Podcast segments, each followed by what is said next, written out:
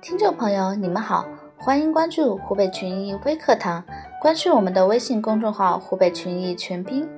今天我们与大家分享的是，不要做一个累坏了的管理者。管理是让别人干活的艺术，一个累坏了的管理者是一个最差劲的管理者。充分发挥下属的能力，在企业管理中。没有任何一个管理者是无所不能的。管理的真谛不是要管理者自己来做事，而是要管理者管理别人做事。管理者最大的价值在于把握方向，制定战略。在积分制管理下，企业老板只需要给员工制定工作目标，工员工提前保质保量完成，都能有加分激励。在涨分的激励下，员工会积极主动地完成工作，充分发挥潜能。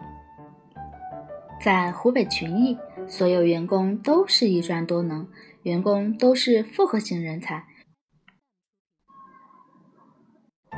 积分制管理鼓励员工一专多能，员工的每样技术特长都有奖分的认可。公司定期举行各种技术培训，凡是想学习技术的员工都可以免费报名参加。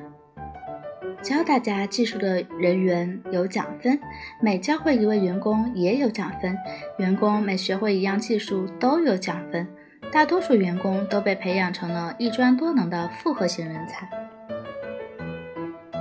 知人善任，授权员工。管理者要做的是发现能干的人，去处理工作中的难题。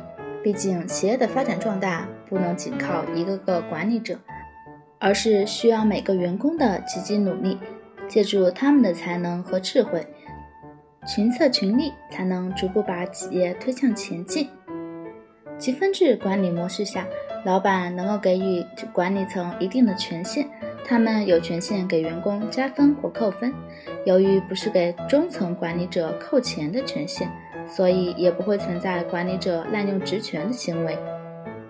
而且，管理者可能更了解下属员工的工作状况和能力，给予他们一定的分数权限，能把积分给到真正做事的员工手上，做到让优秀的员工不吃亏。通过授权给员工，管理者可以有更多的时间思考企业发展目标和计划，在让员工快乐工作的同时，也能让管理更轻松。正如韩非子所说的那样：“下君尽己之能，中君尽人之力，上君尽人之智。”领导者要成为上君，就必须对下属进行合理的授权。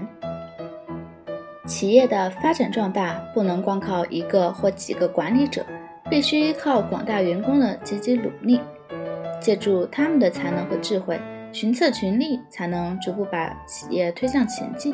再能干的领导，也要借助他人的智慧和能力，合理进行授权，这是一个企业发展的最佳道路。好了，听众朋友们，本期的节目就到这里，关注我们的微信公众号。湖北群益全拼，我们下期再见。